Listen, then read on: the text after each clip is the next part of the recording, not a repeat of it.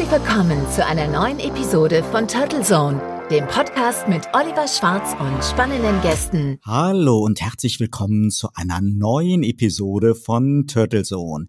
In dieser Doppelepisode, mit der wir uns in die Weihnachtspause verabschieden, habe ich einen Politikkommunikator zu Gast, einen Vollblut-Wahlkämpfer und erfolgreichen Strippenzieher im positiven Sinne, den Macher hinter dem bis heute bewunderten Wahlkampf von Gerhard Schröder 2005 und zahllosen weiteren Kampagnen in den letzten drei Jahrzehnten. Nicht alle am Ende erfolgreich, aber doch sehr, sehr viele. Er ist Diplom-Politologe und war bis 2018 Mitinhaber der Kommunikationsagentur Butter, die Dutzende Wahlkämpfe der SPD begleitet hat.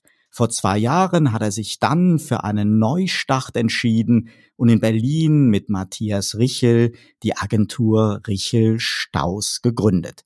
Sein Bestseller Höllenritt Wahlkampf ist heute eines der Bücher, die jeden fesseln und inspirieren, den politische Kommunikation und Wahlkämpfe faszinieren. Herzlich willkommen, Frank Staus. Hallo Oliver, ich grüße dich. Frank, vor mehr als einem Monat blickten alle Augen auf Washington und die Wahl zum künftigen US-Präsidenten, während gefühlt in Deutschland und dem Rest der Welt die Mehrheit der Menschen und Medienschaffenden ja irgendwie ein Ende der polarisierenden Ära Trump herbeigesehnt oder auch herbeigeredet und herbeigesendet haben, wurde es in den USA dann doch noch einmal ganz knapp. Du hast ja selber in jungen Jahren einen Wahlkampf in den USA mitgemacht und bevor wir darauf zurückblicken, die Frage, hat dich das Kopf-an-Kopf-Rennen verwundert und wie bewertest du den Wahlkampf zwischen Trump und Biden?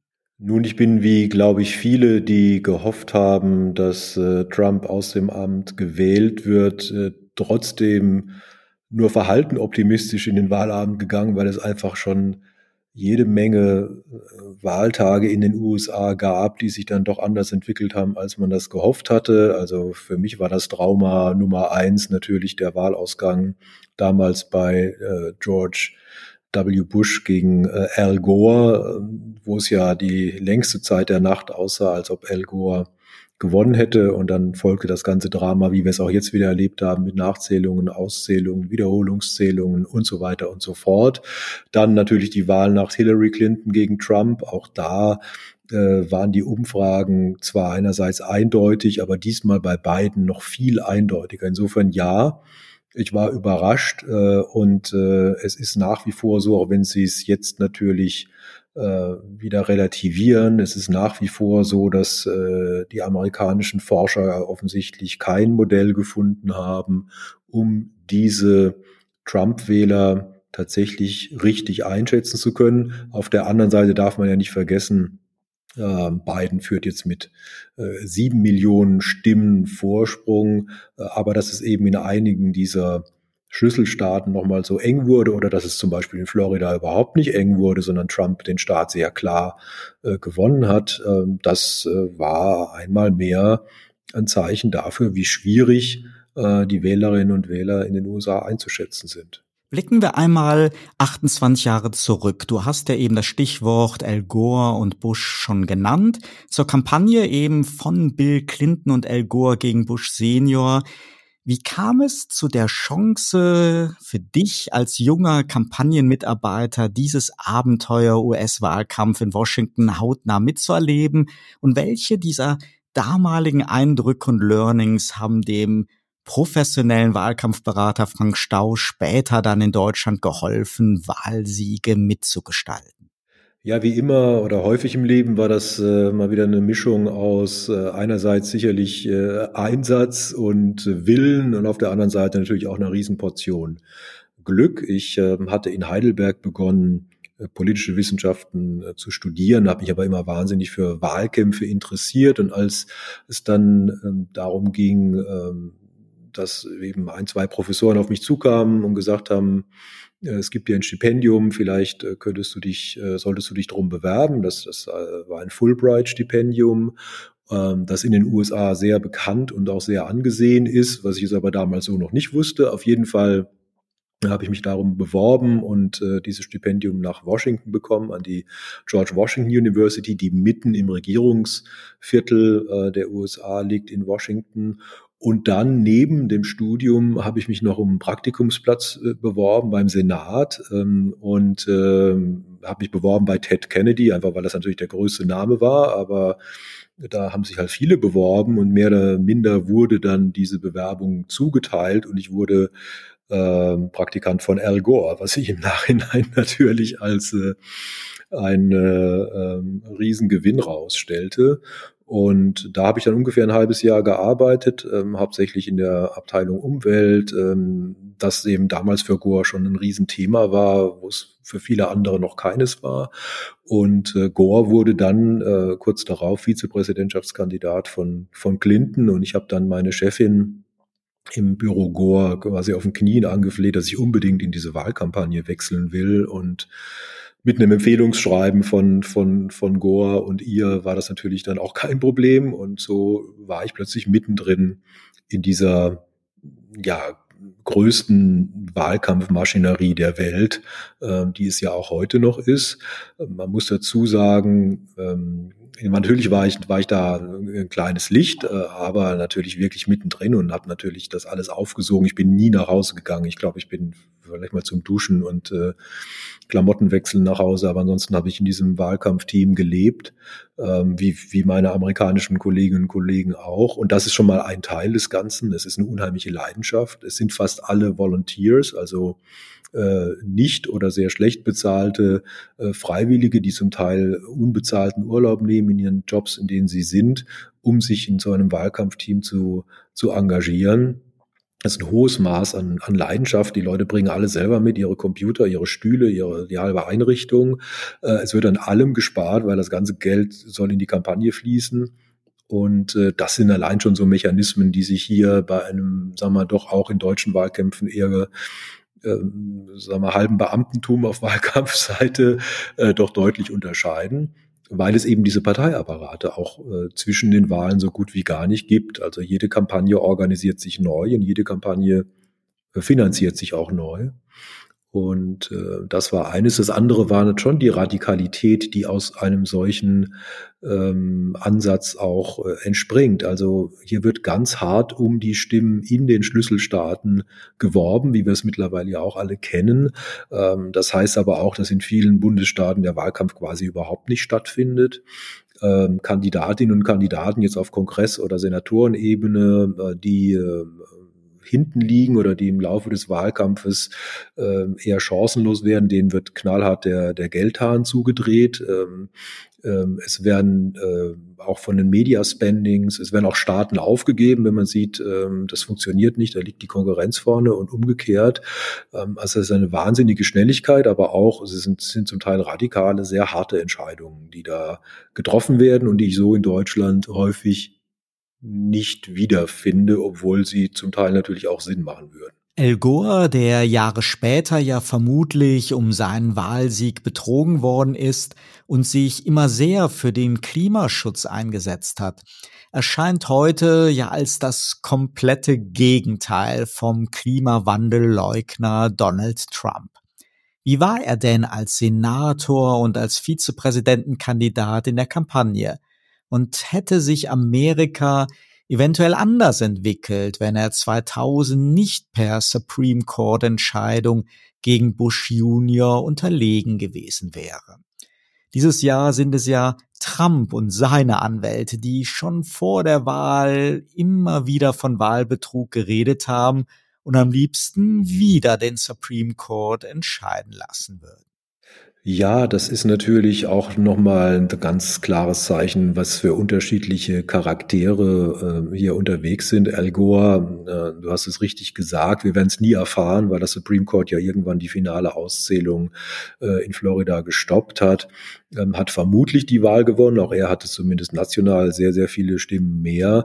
Aber er hat dann eben nach dieser finalen Entscheidung auch ganz klar dem äh, damals George W. Bush äh, äh gratuliert und äh, hat dieses Wahlergebnis anerkannt und ist zur Inauguration gegangen und hat äh, all das getan, was man, was man als guter Demokrat tut. Was seine Politik angeht, ja, er war da sehr früh dabei bei, beim Umweltschutz. Ähm, ich war da 1991 in, in seinem Büro. Er hat da gerade das Buch vollendet Earth in the Balance, eher dem Gleichgewicht, ein weltweiter Bestseller wo es eben um all die Dinge äh, wie auch die äh, Erderwärmung bereits ging.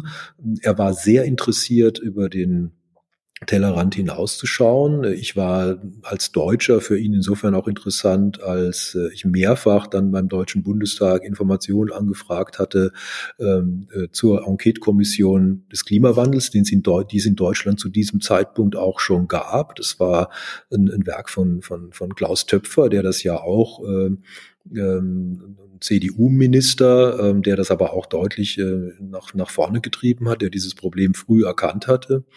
Und insofern war Goa ein sehr ernsthafter, muss man sagen, ein sehr äh, interessierter, sehr weltoffener Mensch, ähm, der sicherlich äh, Amerika anders geführt hätte als George W. Bush, den wir ja bis dato eigentlich als extrem konservativ wahrgenommen hatten, aber das auch nur so lange bis Donald Trump die, die Bühne betreten hat.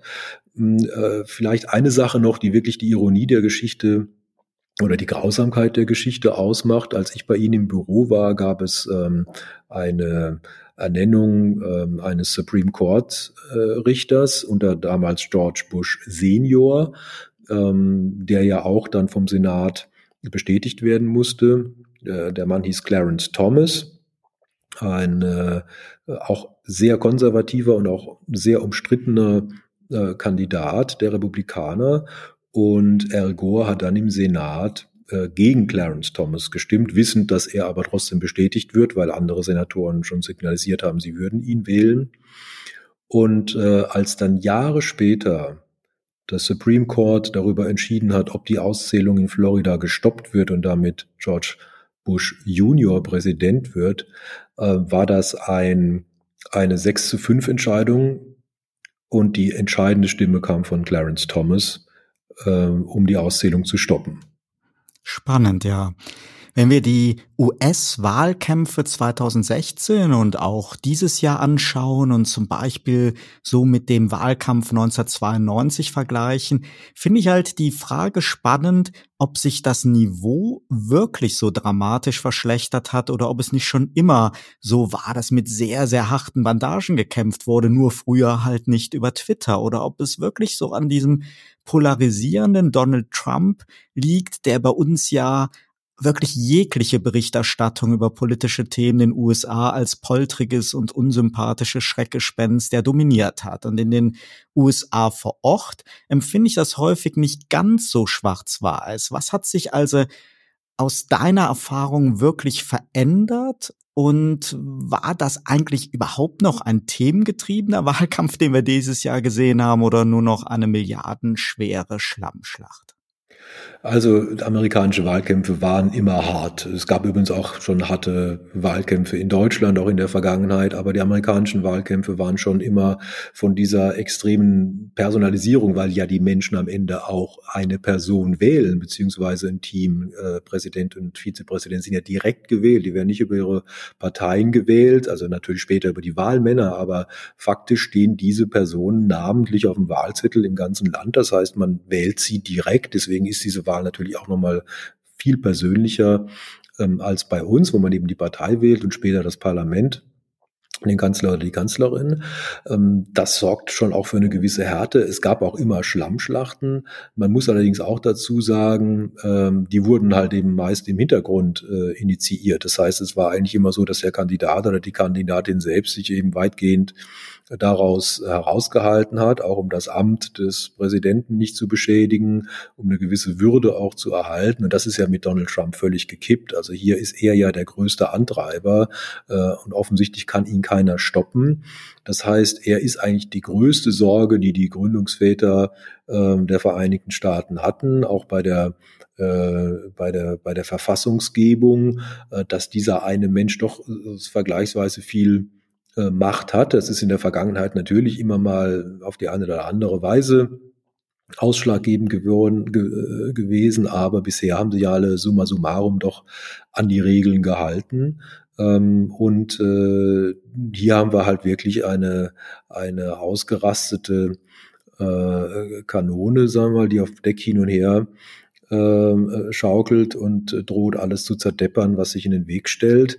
Das ist Trump ähm, und äh, man kann jetzt mal sagen, die Wählerinnen und Wähler sind nicht alle so vernarrt und fanatisch, ähm, wie das jetzt das Wahlergebnis vielleicht ähm, zeigt. Aber man muss ganz klar sehen, äh, Trump wurde äh, ja von äh, extrem vielen Menschen gewählt. Also wenn jetzt Biden nicht ein besseres Ergebnis äh, gehabt hätte, dann ähm, Trump hat eben das zweitbeste Wahlergebnis in der Geschichte der Vereinigten Staaten überhaupt, die jemals auf einen Präsidenten äh, gefallen sind. Und insofern, ja, die Gesellschaft ist sehr, sehr gespalten. Sie, sie ruckelt sich immer wieder zusammen. Sie ist dann auch nicht permanent so besessen, ähm, da jetzt immer weiter dran festzuhalten an dieser Spaltung. Aber ähm, die Risse sind schon, sind schon sehr hart. Und was das Thema äh, was die Frage der Thematik angeht. Man muss wirklich klar sagen, heute ist relativ äh, ersichtlich, ähm, das dominierende Thema war Corona, war Covid-19 und wir können relativ sicher davon ausgehen, wenn es dieses Thema nicht gegeben hätte,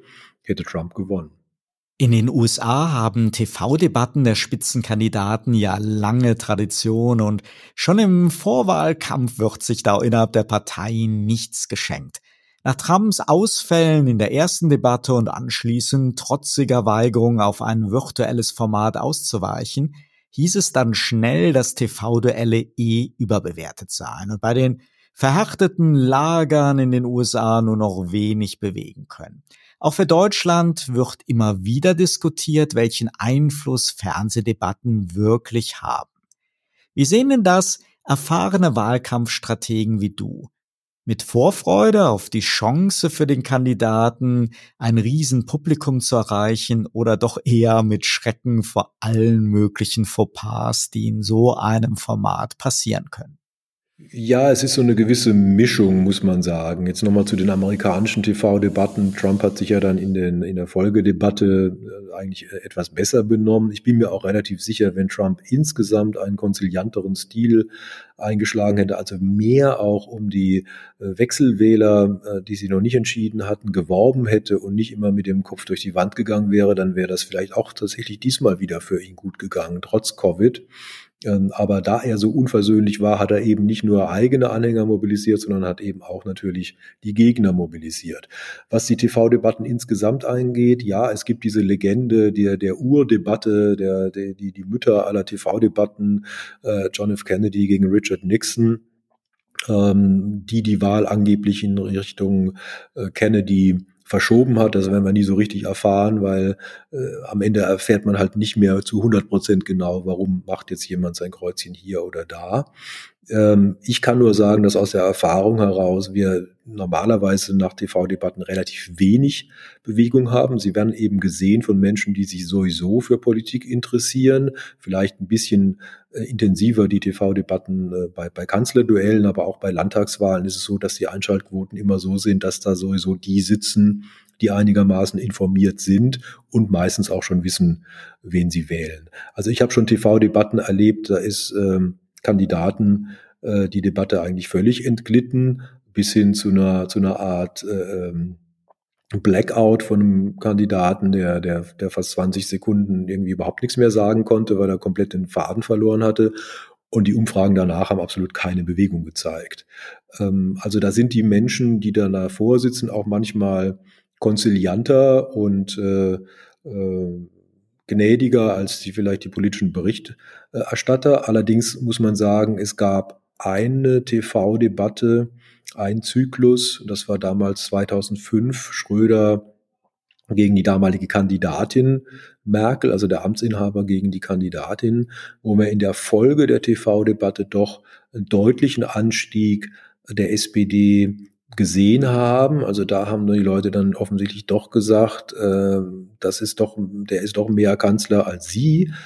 Ähm, allerdings können wir das nie so 100% darauf zurückführen, war das jetzt eh eine Bewegung, die durch die TV-Debatte nochmal verstärkt wurde oder kam sie über die TV-Debatte? Ähm, nichtsdestotrotz hat Merkel am Ende halt trotzdem gewonnen. Also, ähm, also insgesamt wird, wird, der, wird der, die ganze Show um diese Debatten zu hochgezogen äh, im Verhältnis zum Ertrag. Während wir dieses Interview am 9. Dezember aufzeichnen, steht Joe Biden ja als Wahlsieger fest. Donald Trump hat sich in die Schmollecke seiner Golfressorts zurückgezogen und selbst sehr optimistische Trump-Fans und Anwälte glauben ja nicht mehr ernsthaft an eine Überraschung. Aber Fakt ist, dass erst noch das sogenannte Electoral College, also die Versammlung der Wahlmänner am 14. Dezember tagen muss. Also am Tag vor der Veröffentlichung dieses Interviews, ohne jetzt spekulieren zu wollen, einfach mal aus der Erfahrung heraus. Ist das nur eine folkloristische Proforma-Veranstaltung oder müssen wir uns einfach daran gewöhnen, dass in den USA Wahlergebnisse nicht am Wahlabend vorliegen und dass es nicht um Wählerstimmen, sondern gemäß dem Winner takes it all Prinzip um Wahlmännerstimmen geht und wie frei sind diese Wahlmänner eigentlich in ihrem Abstimmverhalten? Gut, das ist eine Debatte, die ist, ich will nicht sagen, so alt wie die ähm, Verfassung der Vereinigten Staaten, aber, aber nahezu. Es gab schon immer wieder Versuche, ähm, dieses zu ändern. Jetzt muss man allerdings dazu wissen, wenn ich richtig informiert bin, braucht man, glaube ich, eine Zweidrittelmehrheit im Senat und im Kongress, um dieses abzuschaffen. Und jede Partei, die gerade äh, von dieser, von diesem Wahlmännergremium und von der Verteilung der, der Bundesstaaten profitiert, das sind mal die Demokraten, mal die Republikaner, hat das bisher verhindert. Ähm, letztendlich ist das so alt wie die Geschichte der, der Demokratie in den USA, die ja immerhin die älteste Demokratie der Welt ist. Und äh, unterm Strich muss man sagen, dafür funktioniert es ja dann doch ganz gut.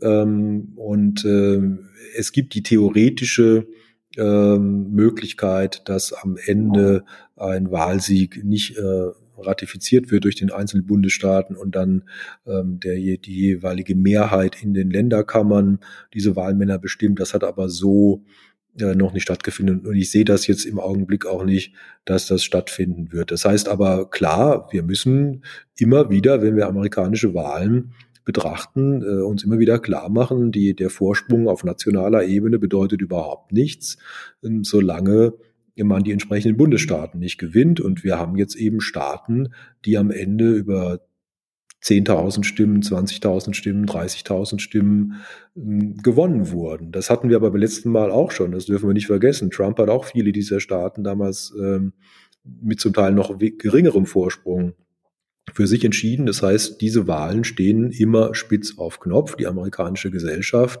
ist hier ja nicht nur gespalten, sondern es ist halt auch ein Zwei-Parteien-System und, und dann noch dieses Winner-Takes-it-all-System. Das gab es schon immer, äh, weswegen die Ergebnisse dort auch nie so eindeutig waren, wie wir es aus anderen Ländern kennen.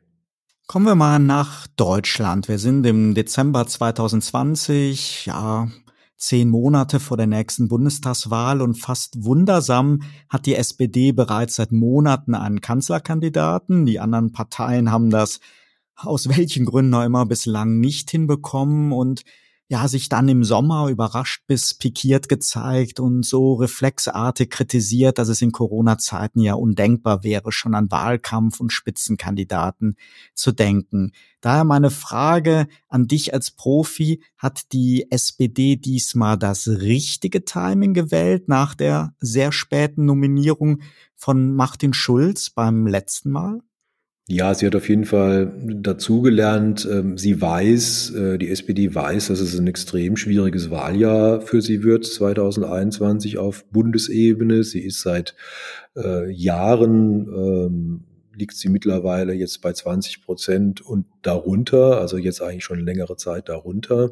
Das wird eine extrem schwierige äh, Situation für sie, aber Sie hat zumindest daraus gelernt, dass man das organisatorisch schon mal besser vorbereiten kann als in der Vergangenheit, weil das war tatsächlich ein, ein Riesenproblem bei der Nominierung äh, von Schulz, dass er nur so wenig Zeit hatte, äh, dass auch sein Team so wenig Zeit hatte. Und es war eben ein wiederholter äh, Fehler, weil das ja auch schon bei den Nominierungen zuvor von Steinbrück und auch von Steinmeier alles andere als professionell zugegangen ist. Insofern, das ist schon mal wichtig. Man darf auch nicht vergessen, die CDU hat ja jetzt äh, auch noch keinen Kanzlerkandidaten und noch nicht mal jemanden, den man als Frontrunner bezeichnen könnte, weil sie ja äh, über das Jahr hinweg ihre Parteivorsitzende in die Wüste gejagt hat, aber die konnte jetzt nicht gehen wegen Covid und weil der Parteitag nicht stattfinden konnte. Also da kommt noch eine ganze Menge an Problemen auf die Union zu. Äh, für die SPD, wie gesagt, wird es so oder so schwierig, aber äh, sie ist wenigstens jetzt äh, die Partei, die alle diese Fragen schon mal geklärt hat. Und natürlich muss man auch sehen, alle Parteien denken ein Jahr vor der Bundestagswahl an Wahlkampf, weswegen man diese Nummer, äh, ich denke da nicht dran äh, und deswegen haben wir noch keinen Kandidaten, die kann man getrost äh, ins Reich der Legende äh, schieben. Alle denken dran und sie haben, die CDU hat jetzt halt noch keinen, weil sie im Moment in keinem guten Zustand ist, um einen Kanzlerkandidaten zu benennen. Das ist äh, alles andere ist äh, reine Rhetorik. Die Corona-Pandemie, die wird uns ja leider vermutlich noch weit bis ins Jahr 2021 oder vielleicht auch noch länger begleiten. In Baden-Württemberg, Berlin, Mecklenburg-Vorpommern, Rheinland-Pfalz, Sachsen-Anhalt und Thüringen wird auf Landesebene gewählt und im Herbst findet dann ja, wie gerade schon angesprochen, die Bundestagswahl statt. Unklar ist damit ja auch, ob so ein klassischer Straßen- und Haustürwahlkampf überhaupt stattfinden kann. Wie schwierig wird es für die Kandidaten und ihre Strategen sein, da so den richtigen Zeitpunkt für den Einstieg in den Wahlkampf zu finden? Und wie sehen so diese typischen Phasen für eine professionelle Wahlkampfdramaturgie aus? Also zunächst mal können wir alle davon ausgehen, dass die ersten Wahlen des nächsten Jahres, also die Wahlen, die am 14. März in Rheinland-Pfalz und Baden-Württemberg stattfinden, dass sie definitiv unter gänzlich anderen Bedingungen stattfinden als die Wahl die wir letzten Januar, Februar, äh, also Anfang diesen Jahres in Hamburg hatten. Die letzte, wenn man so will, einigermaßen Covid-freie äh, Wahl. Äh, fühlt sich schon unheimlich lange an, ist aber gerade mal weniger als ein Jahr her. Ähm, und insofern richten sich alle Beteiligten schon darauf ein, dass der klassische Wahlkampf so nicht stattfinden kann. Der findet ja letztendlich jetzt schon nicht statt. Und wir haben im Januar, hätten wir normalerweise überall die, die Neujahrsempfänge, also überall Versammlungen. Wir hätten Wahlkampfauftakt äh, mit möglichst vielen Menschen in, in, in gut gefüllten Hallen. Das alles weiß man jetzt schon, wird im Januar nicht stattfinden. Äh, ob es im Februar stattfinden kann, da kann man mal ein großes Fragezeichen dahinter machen. Und am 14. März ist schon die Wahl. Das heißt, diese beiden Wahlen in den zwei, zwei doch bedeutenden Bundesländern, die findet schon mal unter diesen Bedingungen statt. Die werden auch so geplant. Es finden, fanden ja jetzt schon äh, zum Teil hybride Parteitage oder äh, digitale Parteitage, also die, wo, das, wo die eigentliche Debatte digital stattfand und dann die Abstimmung durch, durch zentral aufgestellte Wahlurnen, weil das anders das Parteiengesetz nicht los, äh, nicht, äh, nicht erlaubt. Äh, es gab äh, auch Listenaufstellungen, all diese Dinge. Das alles wurde schon unter diesen Bedingungen abgehalten. Das heißt, wir werden einen Wahlkampf erleben, wie er so noch nicht stattgefunden hat, mit, äh, mit wenig ähm, persönlichem Kontakt. Also die Städte untersagen zum Teil aktuell auch äh, Infostände, das Auslegen von Infomaterial. Es wird sich sehr viel in den äh, digitalen Raum verlagern, aber auf der anderen Seite äh, wird es auch, das sehe ich zumindest voraus, einen gewissen digitalen Überdruss geben, weil die Menschen jetzt eben schon sehr lange ähm, in den digitalen Raum ähm, ausweichen. Das heißt, äh, man wird sich einiges einfallen lassen müssen ähm, in diesen Wochen des Wahlkampfes, wie man auch an die Menschen rankommt, ähm, die, äh, die jetzt nicht permanent auf den sozialen Medien unterwegs sind. Ich sehe da eher eine Renaissance der klassischen Werbemittel. Also dazu gehört natürlich dann auch Rundfunk, dazu gehört aber auch Print. Ähm, ich gehe auch davon aus, dass, dass viel auch nochmal in Hausverteilungen oder andere Maßnahmen investiert wird, um bei den Menschen dann eben auf die Art und Weise präsent zu sein als Gerhard Schröder 1998 Helmut Kohl ablöste, da ging ja eine 16-jährige Ära zu Ende. Es herrschte aber damals ja auch wirklich so ein starker, spürbarer Wechselwillen in vielen Teilen der Bevölkerung. Und auch bei Angela Merkel wird nächstes Jahr, ja, 16 Jahre äh, zu Ende gehen. Aber bei ihr wirkt es mittlerweile ja eher sowieso eine Regentschaft über den Dingen und was wir in den letzten Monaten oder Jahren immer wieder gehört haben, Merkel muss wegrufe von Pegida oder Hygienedemonstranten, das steht ja nicht wirklich für einen großen Wechselwillen in der für SPD oder CDU interessanten Wählergruppe. Dennoch, Merkel wird abtreten, so viel ist klar, selbst wenn es vielleicht noch nicht bei jedem Wähler angekommen ist. Aber welcher der drei CDU-Kanzlerkandidaten hat in dieser Situation denn überhaupt die besten Möglichkeiten, sich im Wahlkampf so aus dem Schatten der Monarchin, der Kanzlerin zu lösen? Oder werden wir doch am Ende vielleicht mit Markus Söder noch einen Überraschungskandidaten sehen? Ja, das ist eine gute Frage. Wir haben ja erlebt, äh, dass diese Frage eigentlich schon einmal beantwortet wurde, nämlich mit der Wahl von Annegret Kramp-Karrenbauer zur Parteivorsitzende von Angela Merkel. Und damit war ja eigentlich auch die Vorentscheidung gefallen für die Kanzlerkandidatur von Frau Kramp-Karrenbauer. Ähm, sie wurde dann von der, von der CDU zerrieben und so aufgerieben, dass sie am Ende äh, hingeschmissen hat.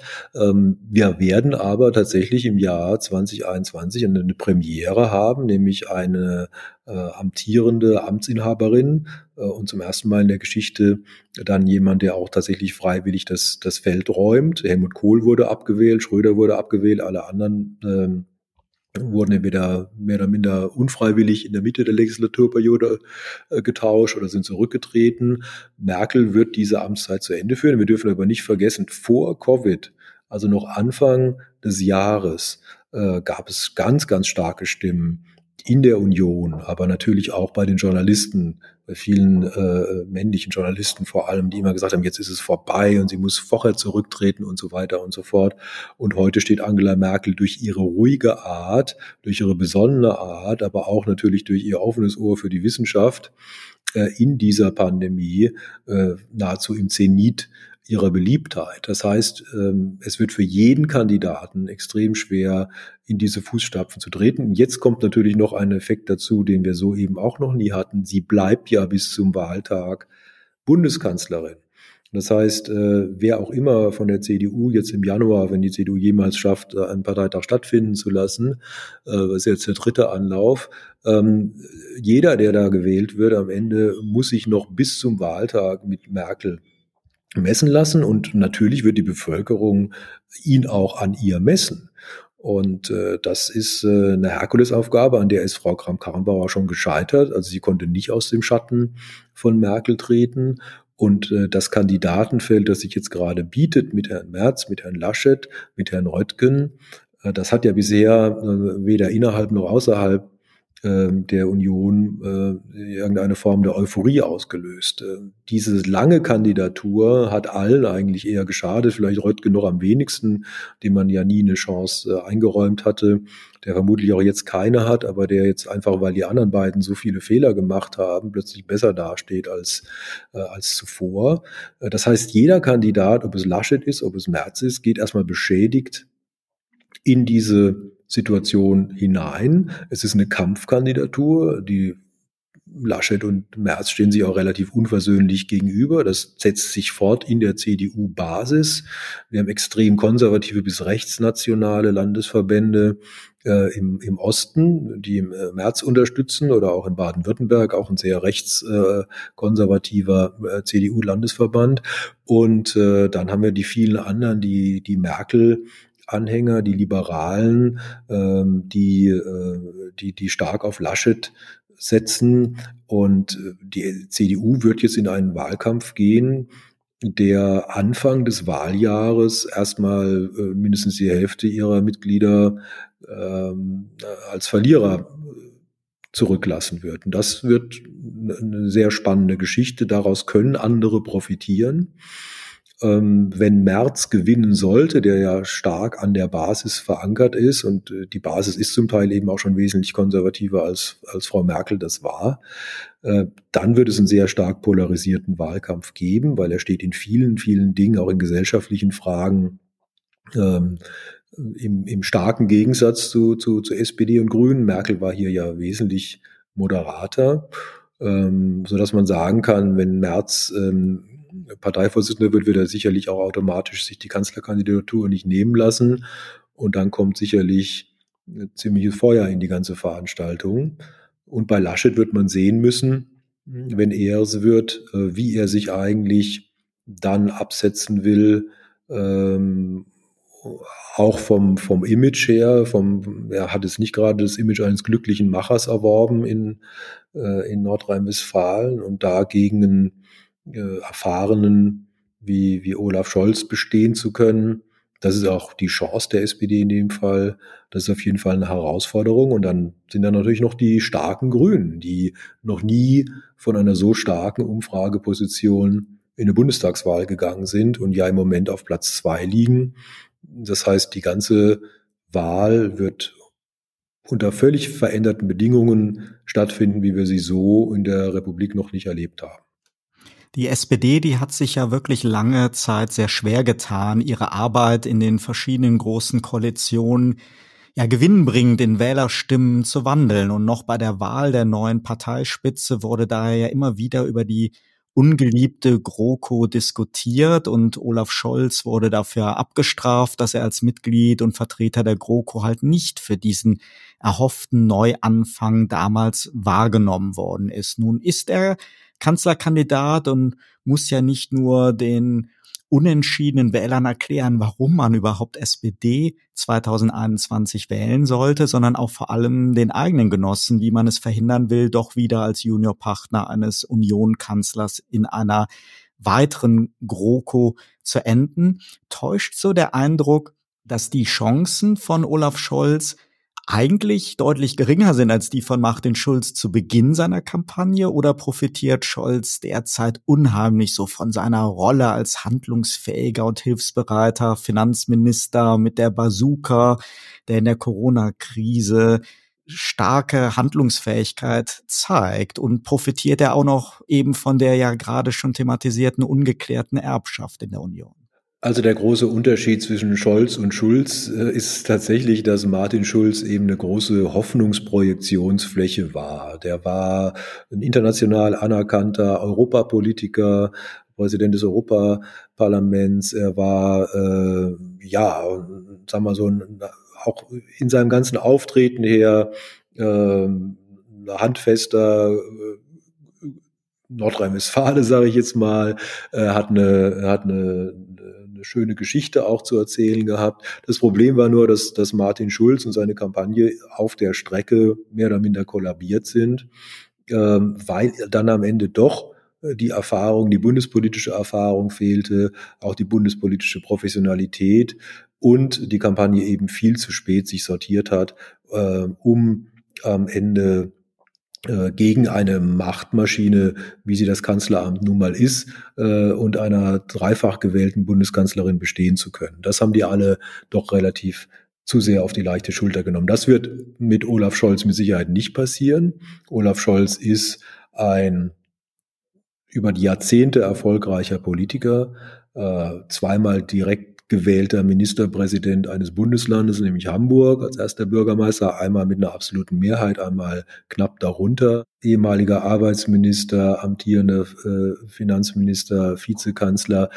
Ähm, das ist natürlich auch eine ganz andere Hausnummer, allerdings eben auch eine ohne Überraschung. Also man wird von Olaf Scholz äh, in diesem Wahlkampf äh, nicht überrascht werden. Das kann aber auch sein, dass das viele Leute ziemlich gut finden. Das hängt sehr stark auch davon ab, a, wie die anderen Parteien sich sortieren, aber noch mehr, wie wir eigentlich aus dieser Corona-Krise herauskommen. Wirtschaftlich, äh, politisch, äh, letztendlich auch medizinisch. Äh, haben die Impfungen den gewünschten Erfolg? Können sie im entsprechenden Umfang stattfinden? Ähm, wie sieht es mit den Finanzen aus? Wie sieht es mit der Wirtschaft aus? Wie sieht es mit der Arbeitslosigkeit aus? Und dann kann es durchaus sein, ähm, dass die Menschen sagen, also die Merkel, die hatte ihren Stil, die war ruhig und besonnen und eigentlich sind wir gar nicht schlecht damit gefahren. Und vielleicht ist in einer Zeit der Krise äh, es auch gar nicht schlecht, wenn wir weiter auf so jemanden setzen, der besonnen und äh, aber auch erfahren äh, die Republik durch die nächsten Jahre steuert. Und das kann eben der Effekt sein, der am Ende ähm, zu einem stärkeren Ergebnis von, von Olaf Scholz führen kann. Und man darf nicht vergessen, ähm, bei der gegenwärtigen Parteienkonstellation kann ein Wahlergebnis von 22, 23, 24 Prozent reichen, um Bundeskanzler zu werden. Äh, in der entsprechenden äh, Konstellation, wenn wir noch starke Grüne haben, die auch über 20 Prozent landen, äh, dann ist alles möglich. Also von einer Ampel über Rot-Rot-Grün und ähm, wenn die CDU beispielsweise äh, kollabieren sollte unter ihrer Spaltung, die wir gerade haben, ganz am Ende vielleicht sogar für Rot-Grün oder Grün-Rot alleine reichen. All diese Dynamiken haben wir erlebt, auch in den verschiedenen Landtagswahlen. Ich hatte schon erwähnt, wir hatten Anfang des Jahres eine Wahl in Hamburg. Äh, die hat sich innerhalb von vier Wochen massiv gedreht, ähm, wo aus einem Gleichstand zwischen SPD und Grünen am Ende ein 15 Prozentpunkte Vorsprung für die SPD rausgekommen ist. Ähm, das heißt, die Leute werden sich sehr spät entscheiden. Und die Umfragen, die wir heute kennen, die können wir im Prinzip alle äh, beruhigt in die Tonne klopfen. Du hast jetzt ein paar Mal schon die ja zumindest letztes Jahr mega starken Grünen erwähnt und letztes Jahr prägte das Thema Klimaschutz die Diskussion und die jungen Aktivisten von Fridays for Future, die haben es ja wirklich eindrucksvoll geschafft gehabt, die Politik unter Handlungsdruck zu setzen. Und damals war es ja wirklich kaum vorstellbar, dass ein Kandidat und eine Partei die nächste Bundestagswahl gewinnen könnte, ohne nicht ein klares Bekenntnis zum Klimaschutz ja prominent und glaubwürdig im Wahlprogramm zu haben. Und es schien durchaus denkbar, dass der neue Kanzler oder die neue Kanzlerin Habeck oder Baerbock heißen. Damals, das sind gerade mal etwas mehr als 14 Monate. Du hast, so habe ich das jetzt eben deinen Worten enorm immer, äh, traust du den Grünen immer noch ein ein starkes Ergebnis zu, aber es kommt ja auch auf die Themen drauf an. Es ist ja wirklich die Frage, welche Themen so 2021 den Wahlkampf dominieren werden oder sich überhaupt durchsetzen können in diesem ganzen Pand Pandemieumfeld. Glaubst du, die Grünen können an ihre Umfragehochs vom letzten Jahr anknüpfen? Also das Thema Umwelt, Klimawandel, das wird nicht mehr weggehen. Das äh, ist auch kein reines Konjunkturthema mehr. Das ist ein weltbewegendes Thema und äh, das ist auch in Deutschland ein Thema, das mittlerweile so viele Leute berührt, weil es eben nicht nur diese Bewegung äh, gibt und, und gab. Ähm, jetzt kann sie ja im Moment so auf den Straßen nicht stattfinden, aber es gibt sie ja deshalb immer noch, äh, sondern vor allen Dingen, weil die Menschen es am eigenen Leib spüren. Sie erfahren einfach, äh, die, die Trockenheit im, im Sommer, sie sehen die, äh, die, die Flüsse, die unterm äh, normalen Pegel laufen, die zum Teil die, die Frachtschifffahrt nicht mehr zulassen. Sie sehen die alljährlich immer heftiger werdenden Waldbrände in, in Australien, in Kalifornien, aber auch mittlerweile immer wieder bei uns. Das heißt, das ist ein Thema, das, das nicht mehr rein konjunkturell abhängig ist. Natürlich hat es auch Zyklen. Wir haben das ja jetzt auch erlebt. Also die äh, Grünen gingen in dem Augenblick auch wieder runter in den Umfragen, als die Zustimmung äh, zur Bundesregierung wuchs äh, in der Corona-Krise, als das Thema tatsächlich nach, nach hinten gerückt ist. Allerdings werden wir bis zum September nächsten Jahres noch einige Dinge erleben und vermutlich leider erleben müssen, die dem Thema Klima- und Umweltschutz wieder äh, zur Konjunktur verleihen werden. Also es ist sicherlich äh, nicht weg, das Thema. Es ist im Moment nicht dominant, darunter leiden die Grünen, aber es hat durchaus auch das Potenzial, äh, wieder mindestens in, die, in den Top drei, da ist es immer, das ist äh, auch, auch jetzt so, ähm, aber vielleicht auch wieder auf Platz zwei oder auf Platz eins zu kommen, wenn Corona als einigermaßen besiegt gilt. Der andere Themenkomplex, der vielleicht aber wieder dann wächst, ist all das, was wir die letzten 10, 12 Jahre in Deutschland eigentlich überhaupt nicht kannten, nämlich die Frage von den Auswirkungen Corona auf Wirtschaft, auf die Arbeitsplatzsituation. Ähm, ja, wir, wir sind äh, vor Corona in einem Jahrzehnt des Aufschwungs gewesen mit absolut niedriger Arbeitslosigkeit. Wir haben auch in allen Umfragen gesehen, die Leute machen sich überhaupt keine Sorgen um ihren Arbeitsplatz.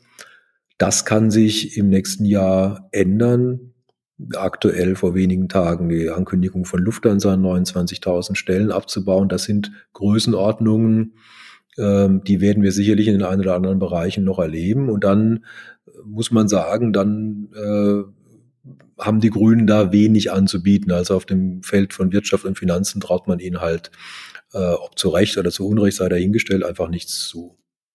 Das war schon der erste Teil meines Interviews mit dem Wahlkampfprofi Frank Staus. Auch im zweiten Teil, schon am kommenden Donnerstag, geht es spannend weiter. Es lohnt sich also dran zu bleiben und Turtle Zone zu abonnieren. Wir hören uns.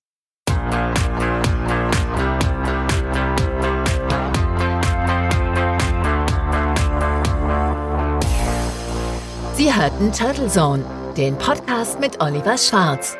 Eine Produktion von Turtle Media aus dem Podcaststudio in Ettlingen bei Karlsruhe. Immer neu bei Spotify, iTunes und YouTube und auf turtlezone.de.